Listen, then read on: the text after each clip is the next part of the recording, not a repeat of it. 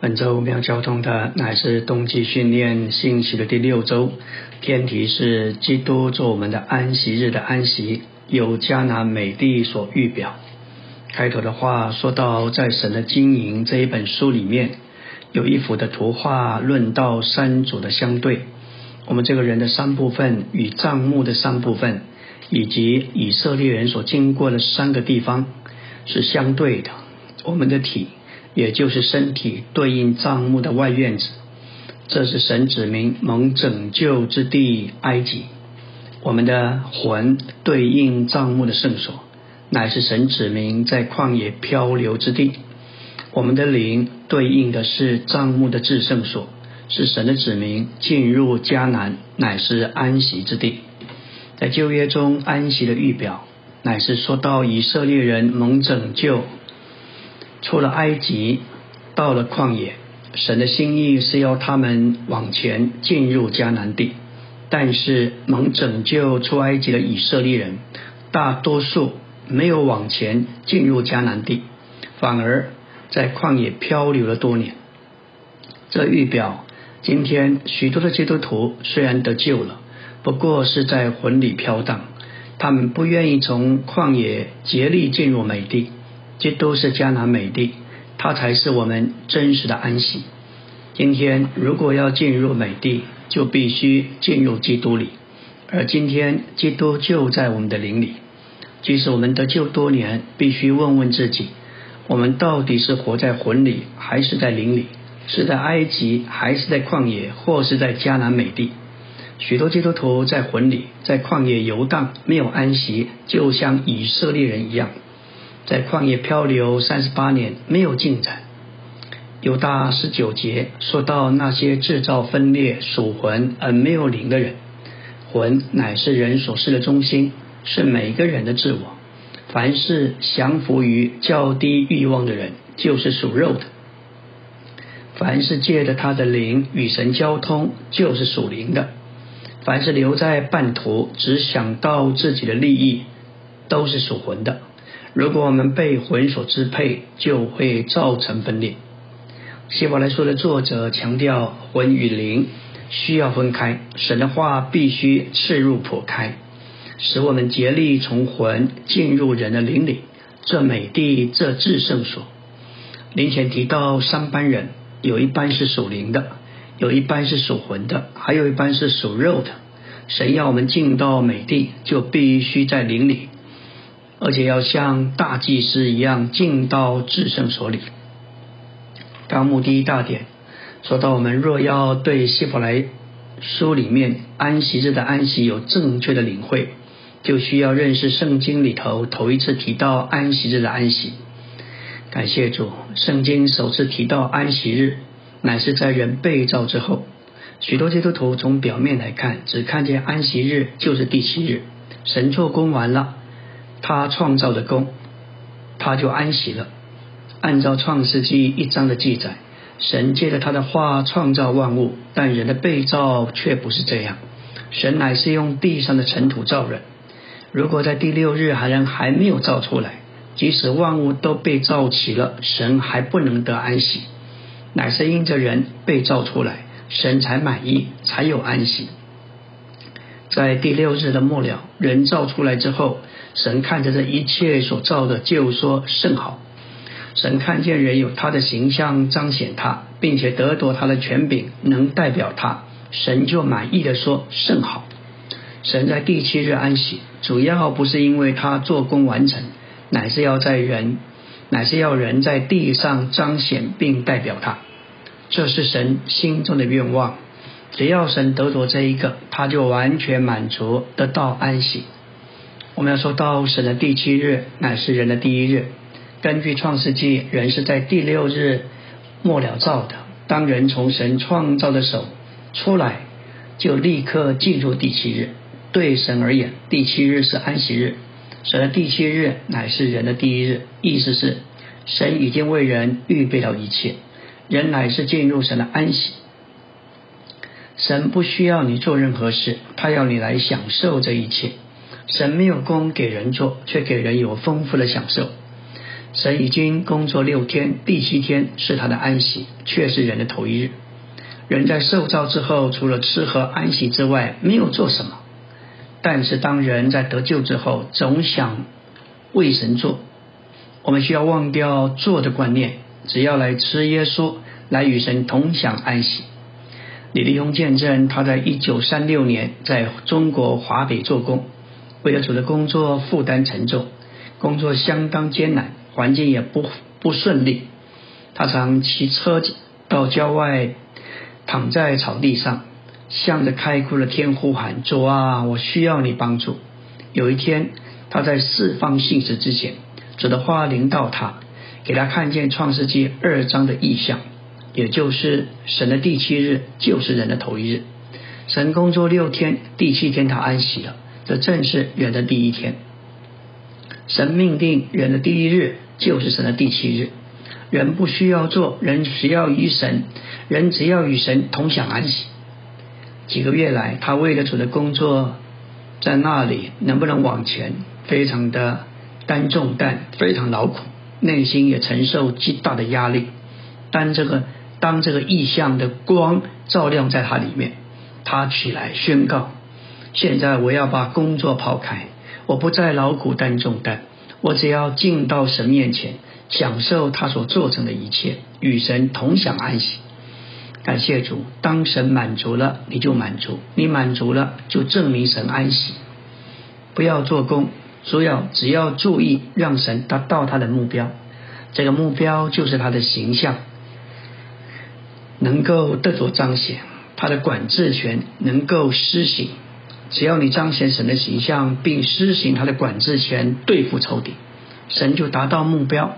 神要说我满足，我也安息，这样我们就与神同享安息。阿门。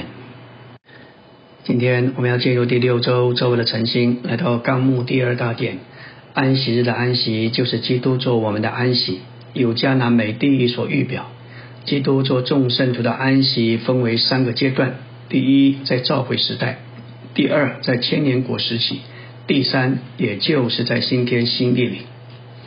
我们根据圣言的完满启示，看过了安息日的安息的意义，就是神的心意得到满足，不论何时何地，只要在地上有人彰显神并代表神，神就满足而得到安息。第一个安息是在人被造之后。第二个安息是在圣殿建成之后，这两个安息都是神安息的预表。主来到地上表明神，教会就借着他的死而复活产生出来，成为神团体的彰显和代表。当神得着教会，他才真正得到彰显和代表。毫无疑问，教会生活乃是神的真安息。教会时代乃是撒种和长大的时期。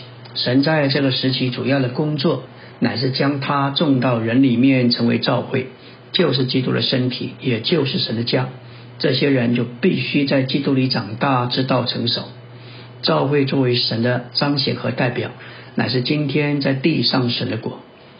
在教会时代，我们是生长在是在生长的安息里，就是在基督做生命一直在长大的安息中，还没有达到收成的阶段。在希伯来书乃是写给那些飘荡徘徊的信徒，鼓励他们进入正确的教会生活，就是今天安息日的安息。但在这安息之后，就是收成的安息。这两个安息都是神的真正安息。感谢主！现在我们是在教会生活中，也就是在生长的安息里，这要引我们进入千年国收成的安息。但终极的安息是新耶路撒冷，在新耶路撒冷的时候，就不再有海，不再有撒旦的作为，不再有败坏和污秽的世界，这一切都要丢在火湖里。那时，在新地上有一座城，乃是经过变化的人作为活的材料建造而成。这个火的组成，新耶路撒冷，乃是神在将来永远里完全的彰显。因为神在那里得着完全的彰显和代表，不管我们殷勤或懒惰，我们智慧的父都有办法成全我们，使我们达到成熟。如果我们不愿与他合作，他还是很有忍耐，会等到明天、明年，甚至等到来世。在新耶路撒冷来到之前，有两个时期，就是今世和来世。在这两个时期，我们这位蛮有忍耐的父，他要对付他顽皮的儿女。如果我们顽皮不肯在今天有份于这个生长的安息，就会失去来世那收成的安息。我们一成为父的儿女，就永远不会失丧。但如果我们今天不凭着他的恩典行事为人，而是我们的父很难对付我们，我们就会失去那要来收成的安息。然而，我们的父远比我们有智慧，他总有办法把我们带到成熟的地步。最终，我们都要在新耶路撒冷，就是在终极的安息里。我们看见有三个真安息，就是召会千年国以及在新天新地里的新耶路撒冷。虽然这三个都是神的安息，但第二个安息比第一个好，第三个安息又比第二个完美。我们每个人都要有份于第三个最完美的安息，因为那个安息是恩典，不是奖赏，而是我们的父给他所有儿女的永分。只要你是他的儿女，他总有办法使你成熟。使你最终有份于第三个安息。我们说到美地乃是安息日的安息。以色列人从进入美地的那一天起，就不断的征战。生命生命记十二章九节，神称美地为安息，乃是因为圣殿在那里建造。美地上有圣殿，神能得着彰显，得到代表。希伯来四章九节，安息日的安息，就是基督做我们的安息。由迦南美地所预表，基督做圣徒的安息分为三个阶段。在召会时代，基督彰显代表神，满足了神。他坐在诸天之上神的右边，现今在我们灵里是我们的安息。在千年国里，撒旦从地上被除去，基督连同国度将是得圣圣徒完满的安息。我们要与基督一同作王，在新天新地里，所有的仇敌包括时都被基督征服。神要在所有蒙救赎的人身上得到完满的彰显，基督要成为神所所有属民完满的安息，直到永远。因此，希伯来四章九节所说安息日的安息，只该只该包括基督做我们安息的头两个阶段。这两个安阶段的安息乃是奖赏，要给那些竭力追求基督、享受基督，以致成为得胜者的信徒。第三个阶段的安息不是奖赏，乃是给所有属民完满的份。基督乃是在做我们安息的第二阶段。感谢主，要得着全地为业，做他的国度一千年。所有跟同他的得胜者，要与他一同作王，而且要承受地土，得着权柄管理，也要同享他们主人的快乐。在要来国度的安息乃是我们的目标。阿门。今天我们来到第六周周三的晨星要进入纲目第三大点，我们需要留意主在马太十一章二十八到三十节的话。在二十八节，主发出一个呼召：凡劳苦担重担的，可以到我这里来，我必使你们得安息。这是再是一句恩典的话，也是一个大的应许。可以说，主向全地所有的人，无论是各宗各派，不论你的身份、性别、种族如何，凡承认自己有重担的，你愿意到他这里来，他应许你必得安息。可以说，这里的劳苦不仅是为着遵守律法、诫命和宗教规条而努力，有一种的劳苦，也是为着工作成功而奋斗的劳苦。凡是这样的劳苦，总是担了许多的重担。对于担负各种重担的人，他们最需要的就是得到安息。安息不仅仅是从律法、宗教或工作与责任的劳苦并重担中得到释放，也是指着在他里面有完全的平安、完满的满足。这只有到主面前才能够得到真实的平安与满足。二十九节到三十节，给我们看见得着安息的路。我心里柔和谦卑，因此你们要负我的恶，而且要跟我学，你们魂里就必得安息。因为我的恶是容易的，我的担子是轻省的。这里父主的恶就是接受父的旨意，这不是受律法或宗教的支配，也不是受到工作的奴役，乃是受到父旨意的约束。主在地上就是过这样的生活，他不在意别的，他只在意父的旨意。他说：“你们要跟我学，神的旨意就是要我们负恶。”感谢主。特别在主的恢复里，我们都要学习负恶。主的恶是容易的，他的担子是轻省的。照着我们天然的人，我们都是想自由的，不想受到约束。今天整个世代充满一种的风气跟气氛，想说什么就说，想做什么就说，最好是无拘无束、自在逍遥。当年轻人说到“只要我喜欢，有什么不可”，这里面其实是充满肉体、任性、主观，加上堕落。耶利米哀歌三章二七节说到：“人在幼年负恶，这原是好的。当一个年轻人有心服侍，被摆在教会中，受到年长圣徒的成全和带领，也学习配搭顺服，尽管这过程中可能。”有压力，被调整，甚至被平衡，这些对他都是好的。另外，与同伴一起配搭、服侍、学习受限制，经历基督是小麦，他是大麦，他是葡萄，他也是石榴，实在是非常的宝贝啊！主的恶乃是父的旨意，他的担子乃是将父的旨意实行出来的工作。这样的恶是容易的，不是痛苦的；这样的担子是轻省，不是沉重的。因为不是凭你自己负恶，所以是容易的；也不是靠你自己来承担这个担子，是因为主在你里面加力，所以是轻省的。马太十一章二十九节，主告诉我们要跟他学，他心里柔和谦卑。这里的柔和就是不抵抗任何的反对。谦卑就是不看重自己，在一切的敌对中，主是柔和的；在一切的细节里，他心里是谦卑的。无论环境如何变迁，他心里总有安息，因为他不在意别的，他只完全以父的旨意为满足。主说：“你们若负我的恶，而且跟我学，魂里就必得安息。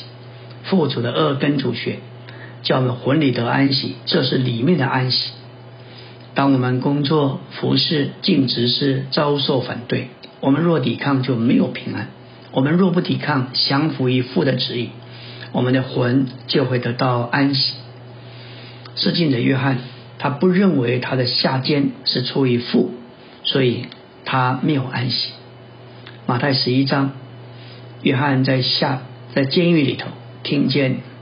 耶稣所做的，他就要他的门徒去问主，说：“那要来的是你吗？还是我们该期待别人？”其实他是要激动主，盼望主把他救他出了监狱，但是主不为所动，最终把他留在里头。主要他的门徒转告致敬者约翰。瞎子看见，瘸子行走，患麻风得洁净，聋子听见，使人复活，穷人有福音传给他们。凡不因我半跌的就有福了。这些事情只有神的儿子才能行，才能做。至今的约翰，他本是主的先锋，但是他引荐主出来之后，他自己。反而有自己的工作，所以主把他留在监狱里头为主殉道，对他是好的。但是在这里，是经的约翰并没有看见这一件事情，他没有得到安息。感谢主，基督这位属天的君王，总是降服于父的旨意，接受神的旨意做他的份，他不抵抗任何事。所以他一直有安息，我们必须跟他学，我们必须接受这样的观点。若是这样，我们魂里就会得着安息。感谢主，主呼召凡是劳苦担重担的，到他这里来，他必使他们得安息。这个是初步的安息。另外，我们看见，当我们父主的恶跟他学，我们就会魂里有安息，这是里面的安息。感谢主，在这里我们看见，只要我们将我们所要的告诉主，保罗说，我们应当一无挂虑，让神的平安在我们里面。保守我们的心怀意念，感谢主，在这里主向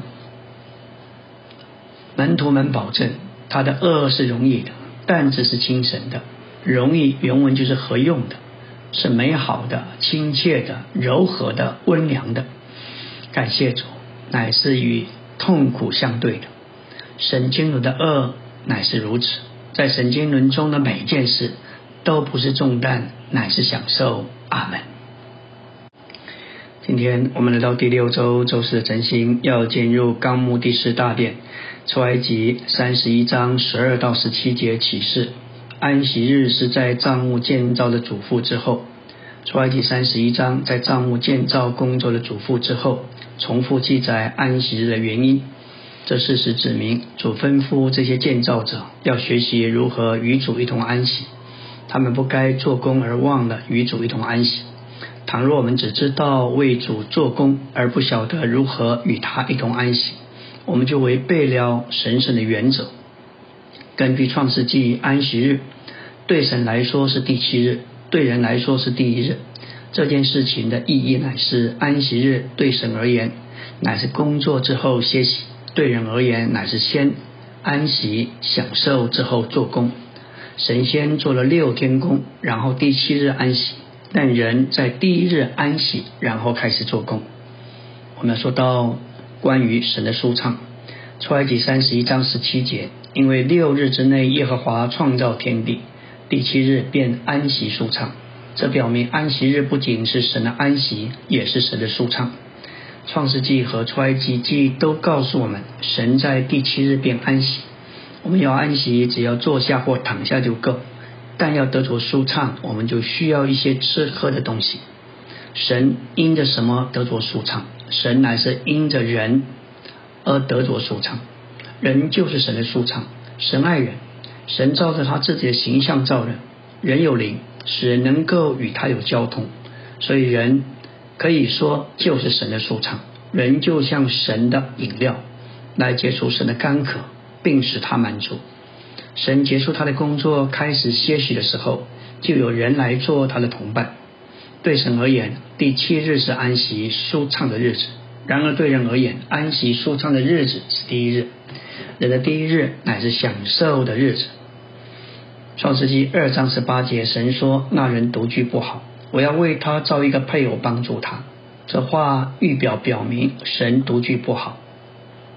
在神创造人以前，他像是一个单身汉。圣经启示出，在已过的永远里，神是单身汉；但在将来的永远里，他要得着一个妻子，就是新耶路撒冷，称为羔羊的妻。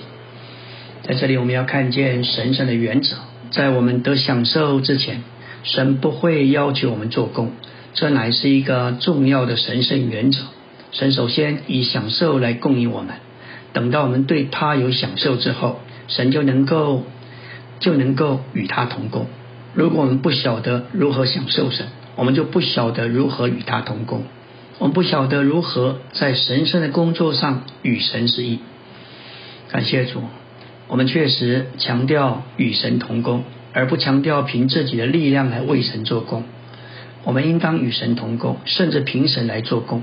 但是照着圣经所启示的，仅仅与神同工还不够，我们必须在神的工作上与他适应，这需要我们来享受他。如果我们不晓得来享受他，就不晓得如何与他同工。感谢主，在新约里，使徒的执事开始于他们在五旬节那天的享受。门徒们不过是门徒们不是工作六天，然后在五旬节那一天来享受主。真实的光景乃是主吩咐他们要等候，直到那灵降下，充满在他们身上。别人以为他们喝醉了酒，事实上他们是被属天的酒充满，才开始与神同工。这就是彼得同十一个使徒站起来传福音。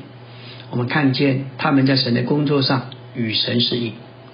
五旬节那一天是七日的第一日，五旬节是指着七个星期或四十九天之后的第五十天。利未记二十三章，我们看见五旬节是在触手节五十天之后的意思，就是五行节是第八周的第一日。因此，我们由五行节看见第一日的原则。对人而言，安息日始始终是第一日。照着旧约的安息日来看，人的安息日就是他的第一日。照样，根据新约，人的安息日是第八日，也是第一日。照旧约的原则来看，人的安息日是在神的工作完成之后就安息，而且享受这个安息。神做工，人来享受，人享受神在他的工作上所已经成就的。当人被造，就需要呼吸空气，需要水。所以神在第二日已经造出空气大气，因为他晓得人没有空气无法生存，他也为人预备了水和食物。第七日是神的安息日，原因就在这里。他工作六天，把一切东西都预备好，给人来享受。当人一从神的手中被造出来，他第一日就是神的第七日，因此他与神同有享受，与神同活，与神同行。最终预备好要来与神同工，神将他安置在伊甸园，使他修理看守。也许亚当第一天与神一同享受安息之后，六天就做工整理园子，到了第八日就是另一个第一日，人又与神一同安息。这是一个周而复始的循环，期间有安息有工作。对神而言是做工而安息，对人而言乃是安息而做工。关于安息日，我们都必须学习一个基本的工作功课。我们为神做工以前，必须享受神，并且被他充满。世人都是凭自己做工，他们没有享受神，没有与神一同安息，也没有与神同工。我们应该有一个表记，乃是与神一同安息，享受神，并且先被神充满，然后与神同工，与神是一来做工。阿门。今天我们来到第六周周五的晨星，要进入纲目第五大点，享受基督做美地的凭借，乃是神活而有功效的话。希伯来四章十二节说到，比一切两刃的剑更锋利，能以刺入，甚至破开魂与灵、骨节与骨髓，连心中的思念和主意都能辨明。感谢主，这里神的话原文是指神常识的话。这话是活的，是有功效的，比两刃的剑更为锋利。照圣经来看，人有三个部分：灵魂体。灵是我们最深的部分，是里面的器官。有神的知觉，是我们能够接触神。魂乃是我们的自己，介于我们的灵与体之间，有自己的知觉，使我们有各格。而体是我们外在的部分，是外在的器官。有世界的知觉，使我们能够接触物质的世界。体包含魂，魂是魂是装灵的器皿，那是灵的神在住在我们灵里，我们的自己住在魂里，物质的感觉是在体里。神圣神圣别我们，首先借着重生得着我们的灵，其次将他自己这次生命的灵从我们的灵扩展到我们的魂里，浸透并变化魂。最终经历我们的魂，是生命给我们必死的身体，并且凭着他生命的大能，将我们的身体改变形状。这里说到骨节与骨髓乃是体的部分，也说到魂与灵。前面的经文指明以色列人跌倒，不能够进入美地的安息。就他们而言，有三个地方：第一，埃及是他们被救出之地；旷野是他们漂流之地。迦南是他们进入之地，他们在这三地的历史表征他们有份于神完全救恩的三个阶段。这预表新约信徒有份于神完全的救恩。第一个阶段，我们接受基督，乃是得救赎并蒙拯救脱离世界。第二阶段，他们在我们在跟随主成了漂流的人，这种漂流发生在我们的魂里。第三个阶段。我们完满的有份于并享受基督，这是在灵里所经历的。我们追求物质的享受和最终之乐，那就是在埃及所预表的世界中；我们在魂里漂流，就是在旷野；我们在灵里享受基督，就是在迦南。以色列人在旷野漂流时，总是发怨言、起争论，然后对神不信这怪人，那必定是发生在魂里，不是在灵里。我们看见加勒和约书亚，他们相信神的话，他们顺从主，向着标杆目标竭力往前。加勒和约书亚两人是摩西打发窥探美地的探探子，其中另外十个人，他们看那地的居民亚纳人身量高大，诚意坚固宽大，看自己就像蚱蜢一样。他们都是凭着眼见，所见的是他们。眼前的难处，他们看这一座山，看这个难处像山，越看山就越高。但是加勒和约书亚，他们不看自己，他们不看山这个难处，他们专一跟从主，他们只看神的应许。所以他们说：你们不可背叛耶和华，也不要怕那地的居民，因为他们是我们的食物。这样的反应。这样的说话必定不是在魂里，乃是在灵里。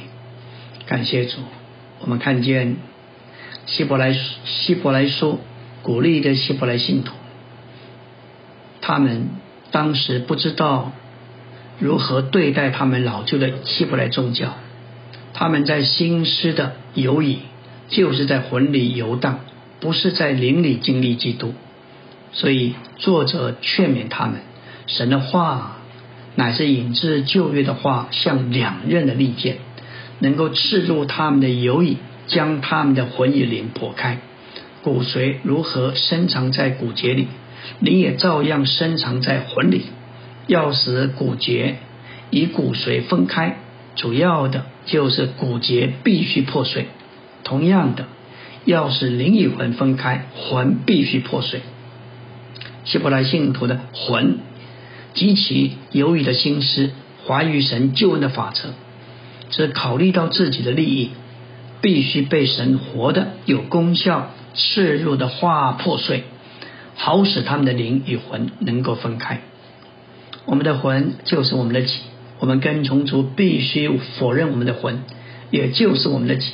我们的灵是我们全人最深的部分，乃是我们接触神的属灵器官。在我们的灵里，我们蒙了重生。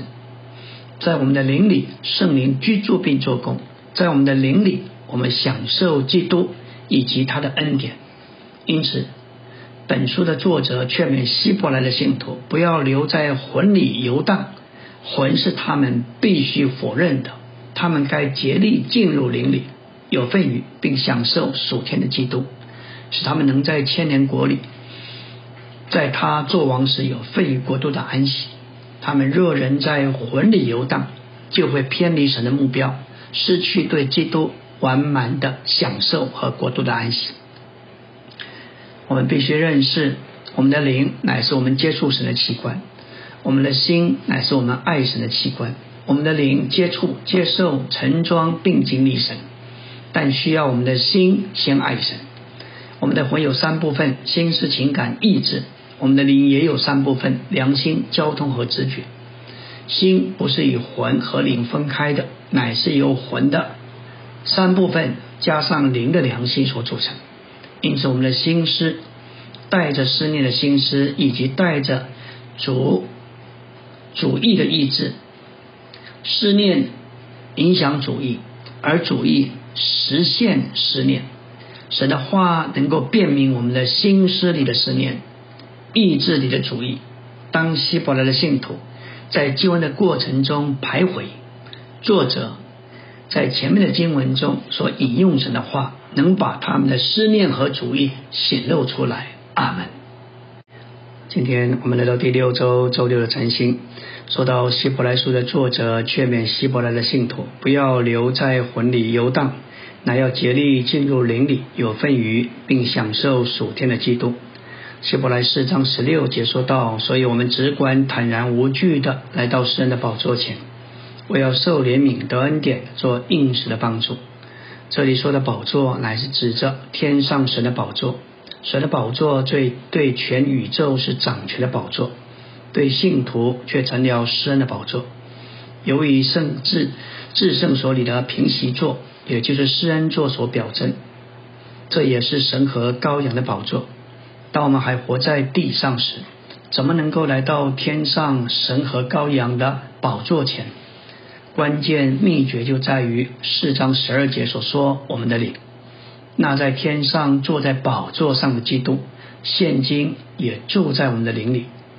感谢主，这个灵就是神居所的所在。伯特利是神的家，神的居所，也是天的门。在那里，这都是梯子，把地连于天，把天带到地。我们的灵今天既是神居所的所在，这个灵就是天的门。在这里，基督是梯子，把我们在地上的人连与天。把天带给我们，因此，当我们转到灵里，就能借着基督做天梯，进入天的门，摸着天上神的宝座。神的怜悯和他的恩典都是神爱的彰显。当我们处在一种可怜的光景中，神的怜悯先临到我们，把我们带进一种光景，使神能够以恩典恩待我们。路加十五章二十到二十节。说到父亲看见浪子回家，对他动了慈心，这是怜悯，彰显出父的爱。接着父亲给他穿上上好的袍子，给他吃肥牛肚，这就是恩典，显明父的爱。感谢主神的怜悯比恩典够得更远，如同一座桥梁，将我们与神的恩典连接起来。神的怜悯和恩典对我们总是便利的，然而我们需要运用力。来到施恩的宝座前，摸着在我们诸般的软弱上同情我们的大祭司，才能够受怜悯得恩典。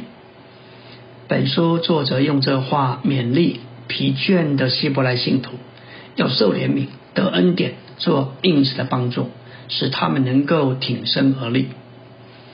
希伯来四章十一节说道：“所以我们务必竭力进入那安息。”免得有人随着那不幸从的样子跌倒。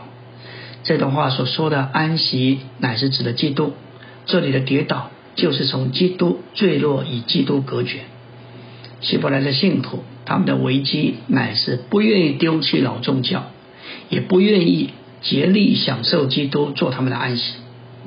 所以本书的作者勉励他们，要做基督的同伙，与基督一同竭力进入安息。使他们这些有份于基督的人能享受基督做他们的安息。